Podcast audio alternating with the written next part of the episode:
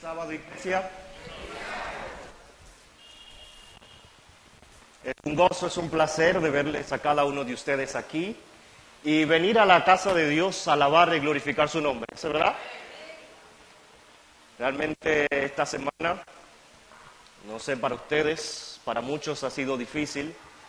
Una semana llena de complicaciones, pero le damos gracias a Dios porque Él es siempre fiel porque sus promesas siempre se cumplen y porque Dios siempre está pendiente de sus hijos. ¿Ustedes lo creen así?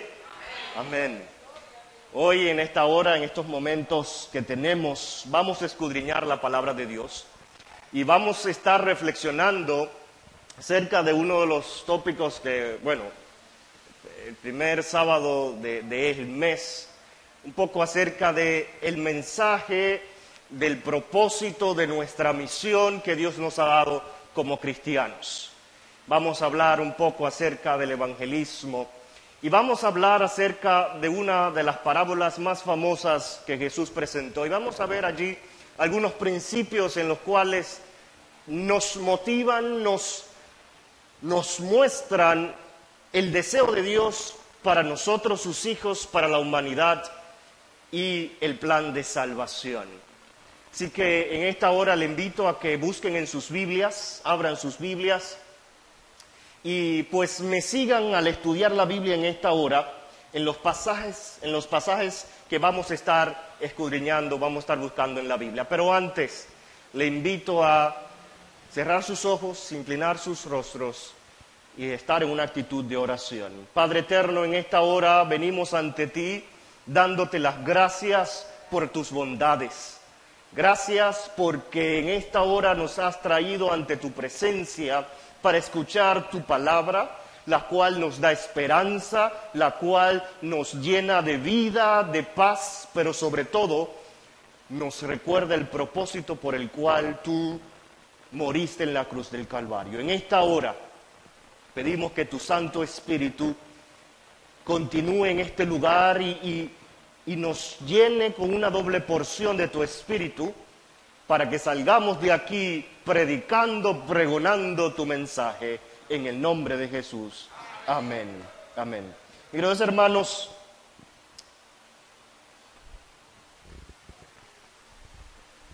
cuenta la historia de una, de una hermana en una iglesia adventista que le fue pedida a ella que fuera a sustituir la maestra de los niños en la escuela sabática. Así que esta hermana se prepara, llega y, saluda a los, a los niños y comienza la historia, la lección allí. Y es en ese momento en el cual ella hace una pregunta. Niños, ¿cómo ustedes creen que era Jesús? Y estaba en la mente de aquella hermana de que muy probablemente la respuesta que recibiría sería, bueno, Jesús era un carpintero, Jesús fue un maestro, un rabí, o quizás de los niños dirían, Jesús es Dios, Jesús es Dios. Sin embargo, un niño levanta la mano y le dice, yo creo que Jesús era como mi maestra de escuela sabática. ¿Alguna vez se nos ha comparado a nosotros nuestro andar, nuestro hablar, nuestras costumbres, nuestras obras con la de Jesús? En el libro de Hechos se nos presenta que a los seguidores de Jesús por primera vez en Antioquía le llamaron cristianos porque a ellos, los paganos, veían un reflejo en la vida de aquellos seguidores de Jesús, de que hablaban, se comportaban, obraban como Jesús.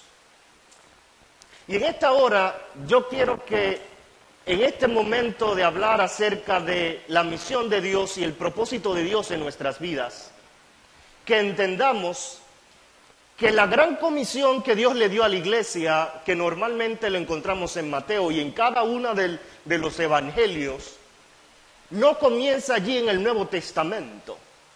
El mensaje de predicar, de, de ser un ejemplo a las naciones, Dios se lo dio desde el Antiguo Testamento a Israel. Y es que desde la antigüedad, desde el inicio con los patriarcas, Dios eligió el pueblo de Israel para un mensaje especial, para una misión especial. Y en esta misión, mis queridos hermanos, la intención de Dios para el pueblo de Israel era que el pueblo de Israel fuera una diferencia en medio de las naciones. Un pueblo que anunciara el carácter de Dios en sus vidas. Un pueblo que se mantuviera firme y denunciara el pecado. Pero la misma vez extendiera su mano de amor y compasión por el pecador. Un pueblo que rescatara a aquellos que viven en la oscuridad y los traiga a la luz admirable de Cristo. Vemos este mensaje y, esta misión que desde el mismo Job dice, el extraño no tuvo la noche afuera, mis puertas se abrieron al ambulante. Otro ejemplo que encontramos desde al Antiguo Testamento, vemos a Lot, cuando los ángeles llegan a Sodoma y Gomorra, cómo él los recibe y dice, ah, pues, señores míos, les ruego que vayan a casa de su siervo y se queden allí. Muestra de hospitalidad, muestra de bondad, de solidaridad, solidaridad de apoyo e estar involucrados con cada persona de la comunidad podemos notar que tanto Job como Abraham entendieron la misión confiada por Dios. Y a pesar de todos los ejemplos de servicio de los patriarcas, el pueblo de Israel no entendió el verdadero significado de ser un pueblo, un linaje escogido por Dios. Real sacerdocio, nación santa, pueblo adquirido por Dios. No entendieron esto. No entendieron de que Dios los había llamado a pregonar, a revelar, a anunciar el mensaje de aquel que los había sacado de la oscuridad y los había llevado a la luz admirable de Cristo. El pueblo de Israel se había quedado dentro de sus comodidades, dentro de muchos de estos ritos que hacían, que tenían un sentido, pero se habían vuelto tan común para el pueblo de Israel que habían perdido de vista el significado de aquellos ritos. Sin embargo, Jesús vino a la tierra a revelar a la raza humana el verdadero carácter de Dios. Amén. Y es allí que Jesús vino a ilustrar la naturaleza de la misión que nos instruyó a nosotros como pueblo y mostrar la verdadera religión que no consiste en ritos vacíos, sino en la realización de actos de amor, que hacer el bien a los demás, pero de que Cristo es el mensaje, de que Cristo es el único que salva.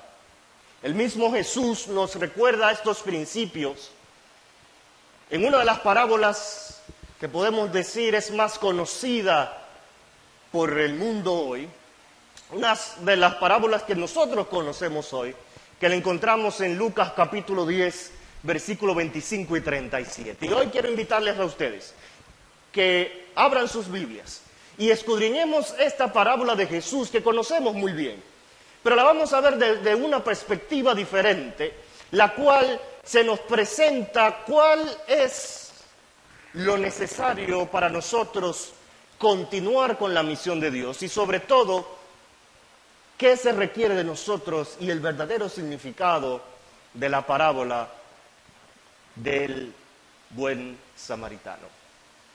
Ya estamos en Lucas, Lucas capítulo 10, versículos 25 hasta el 37. Así que vamos a leerlo. ¿Ya lo encontraron? Si lo encontraron, digan un amén. Este es un mensaje de vida, este es un mensaje de consagración y es un mensaje de la misión. Y aquí un intérprete de la ley, ¿qué hizo? Se levantó y dijo, para probarle, maestro, haciendo qué cosa? ¿Qué dice? Seré la vida eterna. Y Jesús le respondió, ¿qué está escrito en la ley? ¿Cómo la lees? Y aquel respondió diciendo, amarás al Señor tu Dios con todo el corazón, con toda tu alma, con todas tus fuerzas, con toda tu mente y a tu prójimo como a ti mismo. Y le dijo Jesús respondiendo, has respondido bien, haz esto y qué, y vivirás. Pero él queriendo justificarse a sí mismo, dijo a Jesús, ¿qué? ¿Qué le dijo el maestro a Jesús? ¿quién es mi prójimo?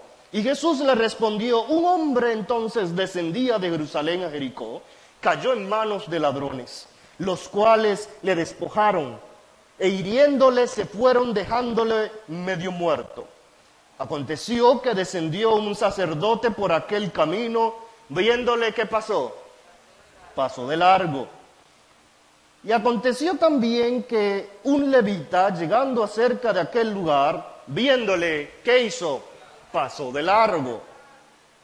Pero un samaritano que iba de camino vino cerca de él y viéndole fue movido a qué? A misericordia. Y acercándose vendó sus heridas. Echó qué? Aceite y vino. Poniéndole en su cabalgadura, lo llevó al mesón y cuidó de él. Al otro día al partir sacó dos denarios y los dio al mesonero y le dijo, cuídenmele y todo lo que gaste de más yo te lo pagaré cuando regrese. ¿Quién pues de estos tres te parece que fue el prójimo que cayó en manos de ladrones? El hombre maestro de la ley responde, el que usó de misericordia con él entonces Jesús le dijo, ¿qué? Ve y haz tú lo mismo. El mensaje de hoy tiene como título, Ve y haz tú lo mismo.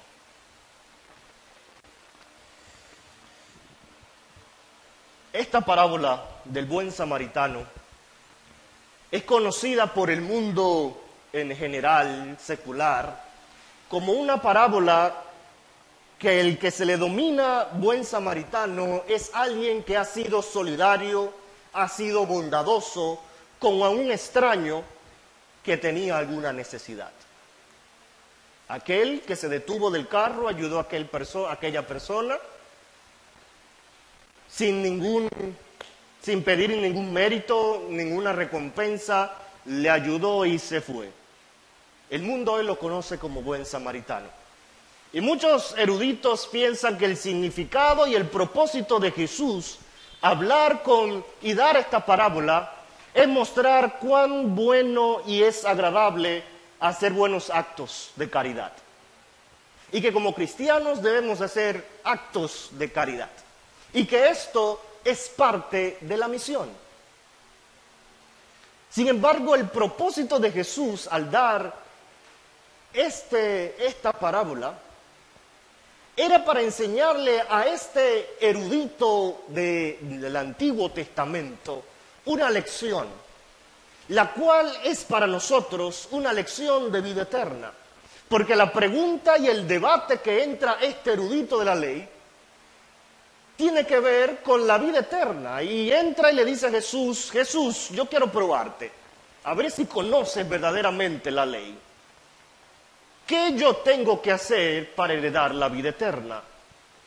¿Cuáles son los requisitos? Y Jesús sabiamente le, dice, pues tú que conoces la ley, tú que eres erudito, si te la sabes de memoria, pues dime qué, qué es lo que dice la Biblia acerca de los principios que tienen que ver con la vida eterna. Y es interesante como este erudito de la ley presenta a Deuteronomio capítulo 6, 4 y 5. Para los judíos, Deuteronomio 6.4 es uno de los pasajes que habla acerca de la identidad de Israel. Es un pasaje que habla, oye Israel, nuestro Dios es uno. Y amarás a Jehová tu Dios con qué? Iglesia, ¿con qué? Con todo tu corazón. ¿Con qué? Con toda tu mente, con toda tu alma y con todas tus fuerzas.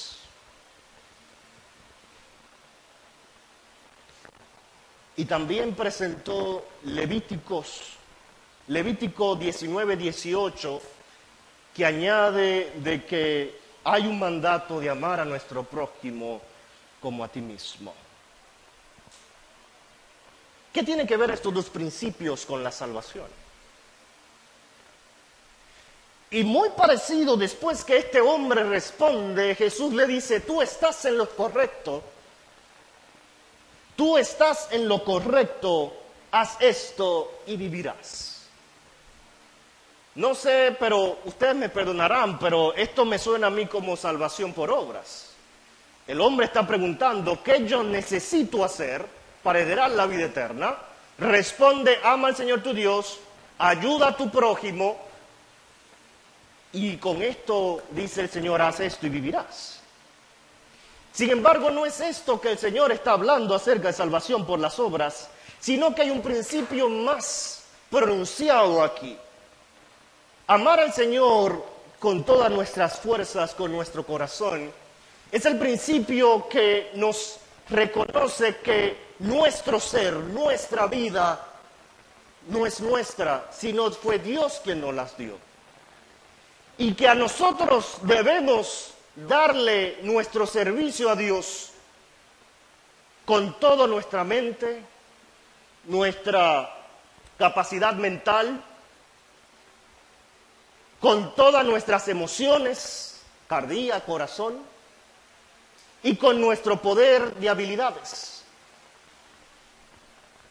Y amar a nuestro prójimo como a nosotros mismos.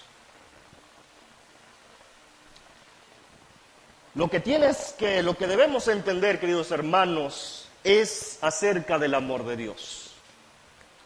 Y lo que voy a decir en esta hora, queridos hermanos, es básico y fundamental que podamos entender esto. Nosotros nunca iniciamos el amor por Dios.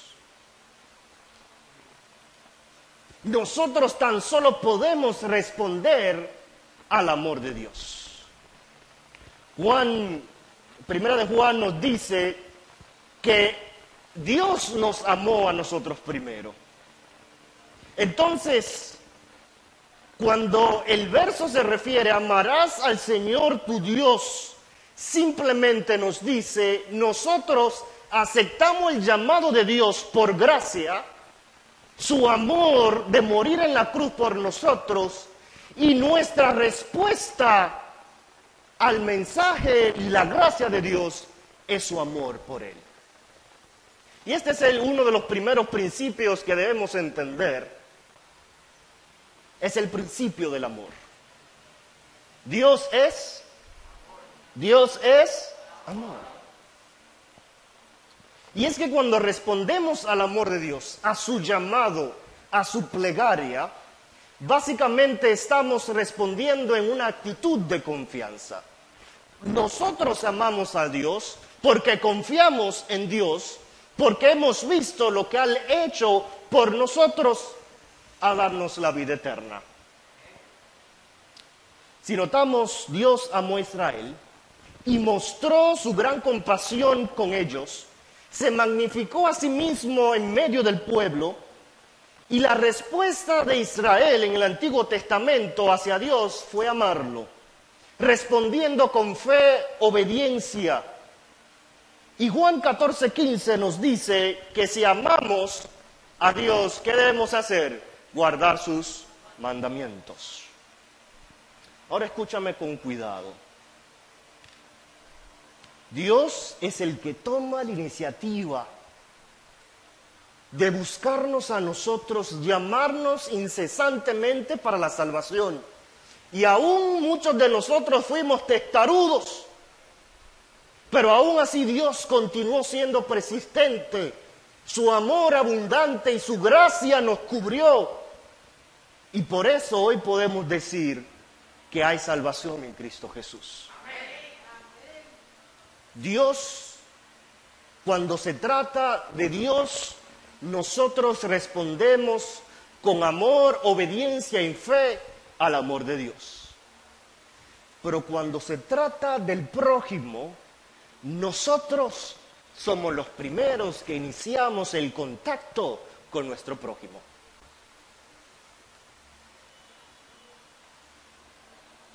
Es por eso que el doctor de la ley en el, versículo 29, vamos allí, se justificó. Se justificó. Porque él entendía muy bien el principio de amar a Dios, de responder al mensaje de Dios. Él era un buen cristiano, pero muchas veces permitía que sus prejuicios raciales o sus prejuicios en general no le permitieran tener una relación con su prójimo. Por eso es que él pregunta, ¿y quién es mi prójimo? Pensando que Jesús concordaría con la imagen que él tenía acerca de quién era el prójimo. Por eso es cuando él se acerca, Jesús le dice, ama a tu prójimo como a ti mismo y le presenta el escenario del buen samaritano para decirle a él que su prójimo era cada vecino y cada persona creada por Dios.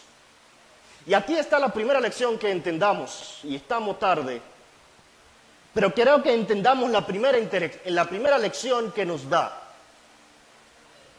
Y es que para nosotros poder reconocer, o nosotros podemos decir cuán bien una persona ama a Dios, tenemos que ver cómo esa persona ama a su prójimo. Y estos dos van juntos, amar a Dios y amar al prójimo. Uno nos muestra cuán conectados estamos con Dios. De hecho, no sé si hay otra forma de medir el amor de Dios o nuestra respuesta al amor de Dios, excepto con el amor hacia las personas. Y vamos a decir esto como un principio. Puedes decir que también una persona está en comunión con Dios, que ama a Dios, por la forma en que tratan, aman a las personas. ¿Quién es mi prójimo? Y es allí donde Jesús utiliza esta parábola, y la vamos a ver un poquito diferente, y comienza diciéndole que había un hombre que descendió desde Jerusalén hacia dónde? Hacia Jericó. Y el primer verbo que encontramos en este versículo 31 es descender. Y la Biblia presenta descender porque físicamente Jerusalén se encontraba a 792 metros por el nivel del mar. Sin embargo, Jericó se encontraba a 213 metros debajo del nivel del mar. Por lo tanto, para poder llegar de Jerusalén, ciudad santa, ciudad reconocida por alabar a Dios, ciudad reconocida por aquellos que eran fieles a Dios, comienzan a descender este hombre hasta una ciudad que era conocida por su perversidad, su maldad, corrupción y llena de pecado.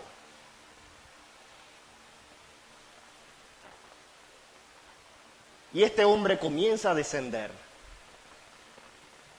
Y quiero que lo entendamos desde esta parte homilética. Desde este momento que ese hermano de la iglesia comenzó a descender en su vida espiritual, este hombre comenzó a caminar uno de los caminos más peligrosos en esa ciudad, el camino de Jericó.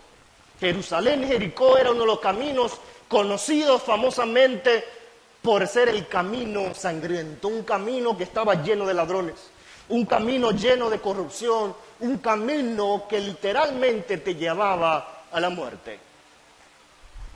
Y vemos cómo este hombre, desde el mismo momento que comienza a descender en su vida espiritual, se vuelve vulnerable, se vuelve un blanco perfecto del enemigo de atacar su vida. Y es que cuando las personas se apartan de Dios y lo vemos que le pasó a Adán y a Eva, su vida se cae en pedazos.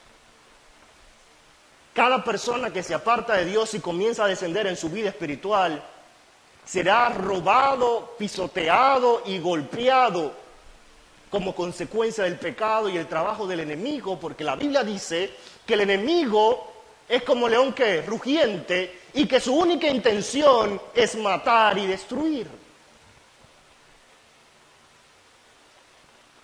Sin embargo, este hombre ahí tirado, dejado casi muerto, casi perdido, es allí donde un sacerdote, un líder ferviente que sale de la iglesia, del templo, que dice el verso 32, 31, aconteció que descendió un sacerdote. Lamentablemente este sacerdote comenzó a descender también. Y cuando vio a este hombre, significa que llegó al mismo lugar. ¿Qué fue lo que hizo? Lo vio y qué? Y pasó de largo, dice las escrituras. Pero si fuera así, de que un líder de un pueblo, de que Dios lo llamó a rescatar a los perdidos, hiciera eso, quizás está bien porque Él es la excepción. Él es quizás ese 0.5%. Sin embargo, que dice el versículo siguiente, de la misma manera, un levita comenzó a descender, vio a este hombre compatriota, hermano de la iglesia, su prójimo. ¿Y qué fue lo que hizo? Lo vio y pasó de largo. Déjenme decirle, queridos hermanos, que aún nosotros conociendo a Dios, cualquier cristiano que comienza a descender en su vida espiritual, su corazón se vuelve indolente. Se acostumbra a ver al pecador perdido. Se acostumbra a entrar y tan solo enfocarse en mi adoración con Dios y poner un poco al lado su misión de ayudar y rescatar a los perdidos. Pero la Biblia cuenta en el siguiente versículo y comienza con pero. Versículo 33.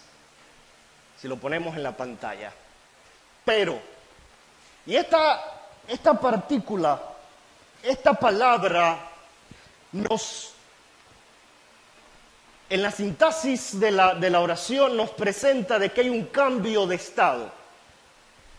La narración cambia si todo el mundo viene descendiendo, pero un samaritano, y geográficamente decíamos que Israel, Jerusalén, estaba a 792 metros al nivel del mar, y que Jericó estaba a 213, pero Samaria estaban aún por más debajo de Jericó.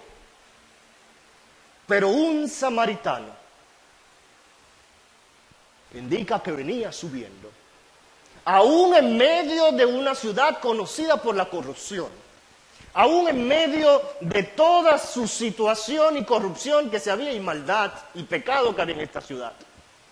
Viene un samaritano, ve a este hombre y ¿qué hace? Vamos al versículo 33. Y viéndole, ¿qué dice? Fue movido a misericordia. Y quiero que entendamos cuál es la diferencia de esos tres hombres. ¿Cuál es la diferencia? Y es allí donde Jesús le hace entender a este maestro de la ley la diferencia que debe tener y no se trata de líder o no líder, que tú profesas o no, se trata de lo que este hombre tenía en sus bolsillos, tenía en su bolsillo. Y es allí que de forma homilética nuevamente analizamos el pasaje. Y el versículo 33, este hombre lo primero que hace al verlo, movido por misericordia, rasga sus vestiduras, porque nadie tenía un, un kit de primeros auxilios. Él comienza y rasga sus vestiduras y comienza a hacer vendas. Cura a este hombre y el verso 34 nos dice que él sacó de su mochila, de su bolsillo, aceite y vino. ¿Por qué conocemos el aceite, queridos hermanos, en la palabra de Dios? Del, del, del Espíritu Santo. Queridos hermanos, la diferencia de estos hombres, tres hombres, estaba en la conexión que ellos tenían con Dios y que habían sido ungidos por el Espíritu Santo. Y es cuando estamos cerca de Dios, conectados con Dios, que nuestros ojos, nuestros corazones son tocados y movidos a misericordias, a reconocer y ayudar a nuestros prójimos.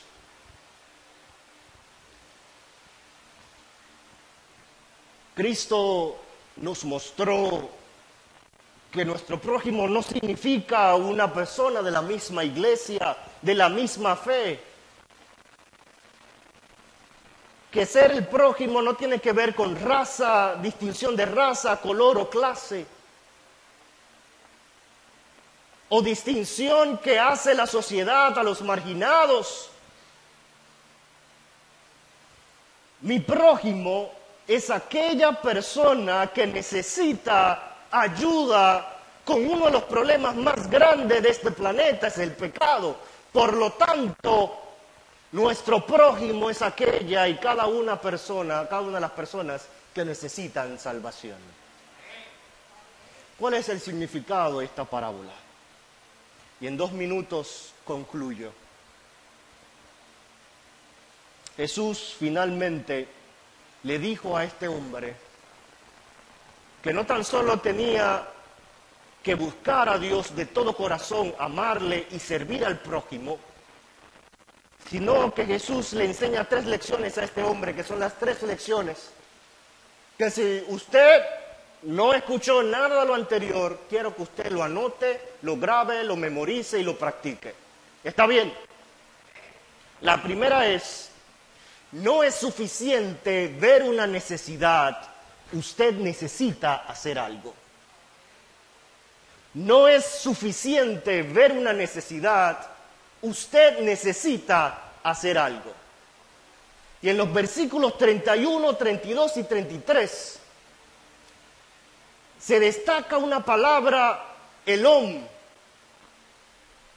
y él vio, y viéndole, pasó de largo el sacerdote.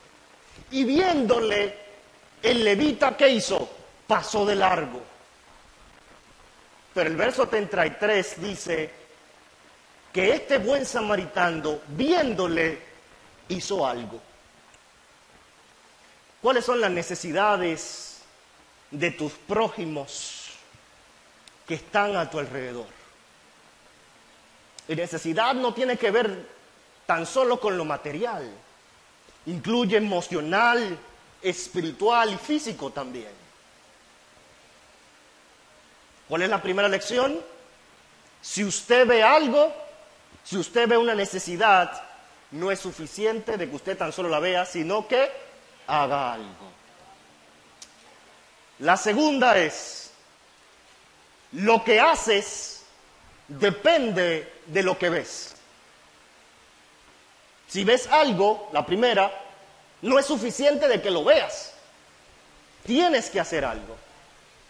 La segunda, lo que haces depende de lo que ves. Y no sabemos exactamente por qué el sacerdote o el levita se detuvieron en aquel día, pero vieron al menos que este hombre era una molestia.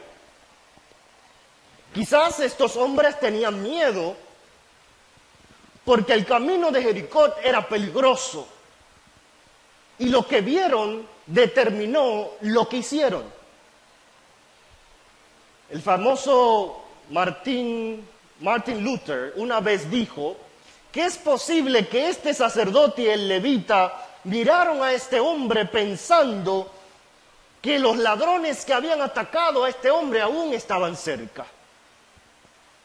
O que quizás este hombre estaba tan solo haciéndose y que este hombre quizás era un ladrón que estaba esperando la oportunidad de que alguien se acercara y le robara. Y estos hombres cuando lo vieron, dice Martin Luther, que se hicieron la pregunta, si me detengo para ayudar a este hombre, ¿qué me sucedería? Estos hombres quizás se hicieron esta pregunta, si me detengo a ayudar a este hombre con este camino peligroso, ¿qué me sucedería?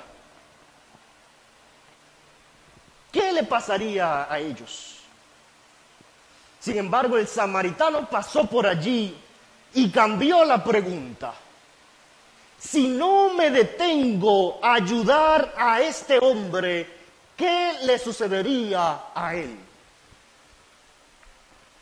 Y esta es la pregunta, mis queridos hermanos, para ustedes también hoy. Si no me detengo a ayudar a esta comunidad, si no me detengo a ayudar a mi prójimo, mi compañero de trabajo, aún adentro de mi propia familia que todavía no conocen al Señor, aquellos que están en drogas, aquellos que están abatidos, oprimidos, encarcelados, atados por los malos hábitos, si no nos detenemos a ayudar y predicar con el mensaje de la verdad, ¿qué le sucederán a ellos? ¿Qué le pasarán a ellos?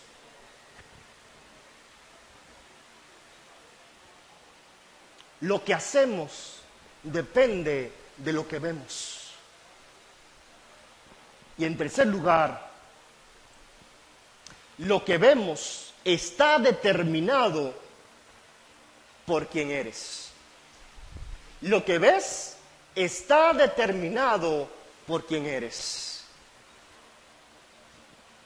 ¿Quién es tu prójimo? El samaritano vio al prójimo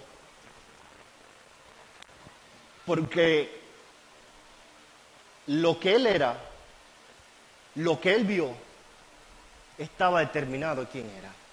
Y te lo ilustro de esta manera, este último principio. En un carro hay tres personas. El que está manejando es un agricultor. Y como está acostumbrado a manejar en tractores, va lento. Y mientras va en la carretera, al lado de él está un ingeniero civil que arregla carreteras. Y en la parte de atrás hay un pintor. El agricultor que va manejando va despacio y va mirando los cultivos que va alrededor en la misma carretera wow, qué cuántas matas de plátanos hay en este lugar.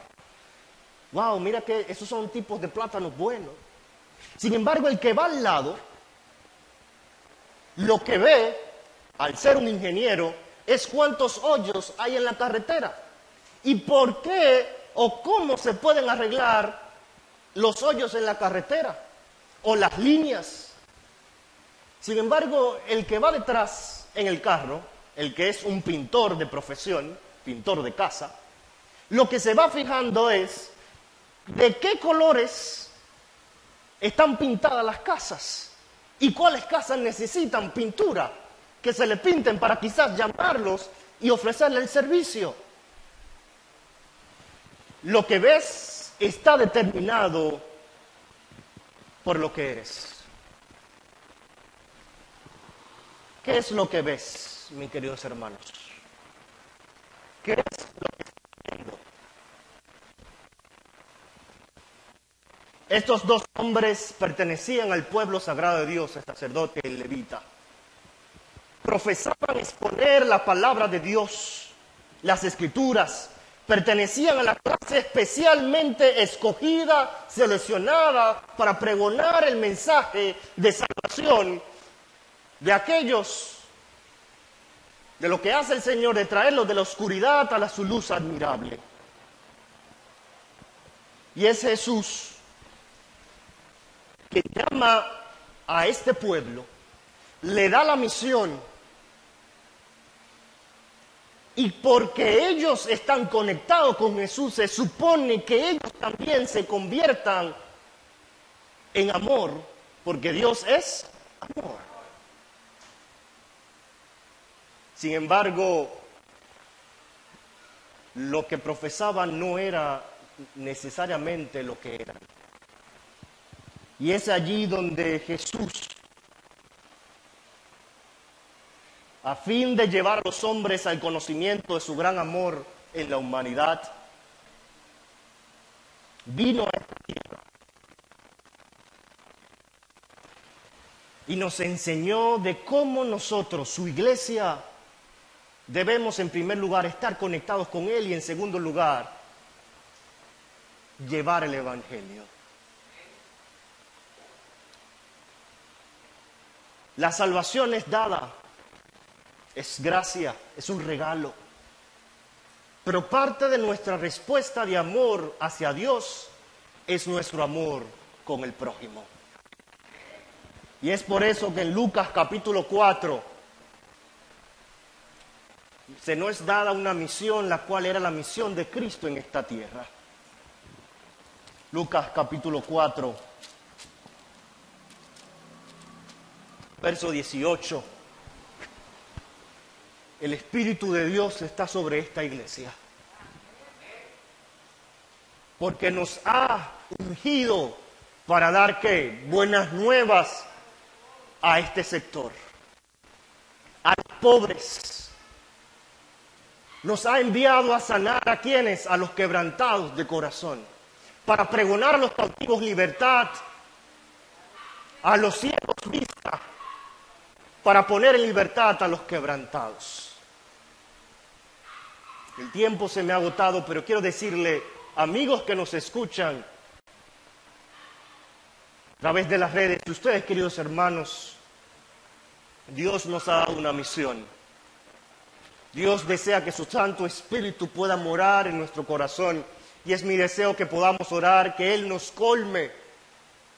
Y si alguno de ustedes en esta hora no ha aceptado a Dios a morar en su corazón, quiero invitarles a que tomen esta decisión. Es lo mejor que puede suceder en la vida de una persona. Que Dios colme nuestros corazones, pero que al mismo tiempo tengamos presente la misión de predicar el mensaje, de traer vista a los ciegos, libertad a los cautivos en las drogas, en el alcohol, en el tabaco, en los malos hábitos, de traerle luz a aquellos que están en oscuridad. Si usted ha aceptado al Señor y está dispuesto a aceptarle hoy, el Señor nos encomienda una misión especial. Y quiero hacerle el llamado a ustedes que si están dispuestos a aceptar a Dios en primer lugar y cumplir con su misión,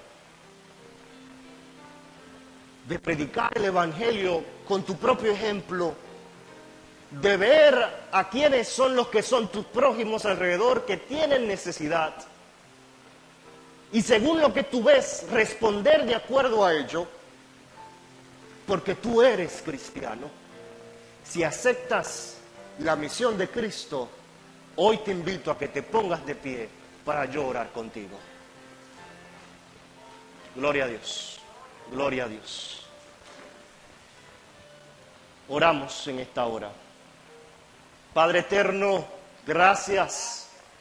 Gracias por tu gracia, gracias por tu misericordia, tu amor hacia nosotros, que aún siendo pecadores, Cristo murió por nosotros.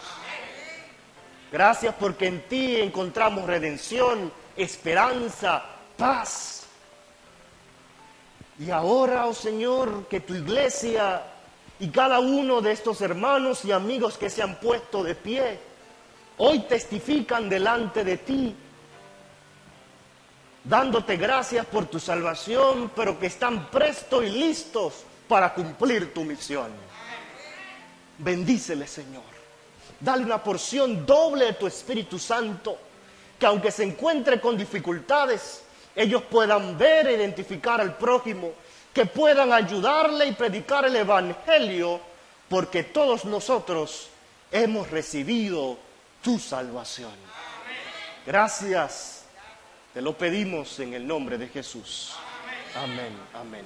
Iglesia, Dios le bendiga.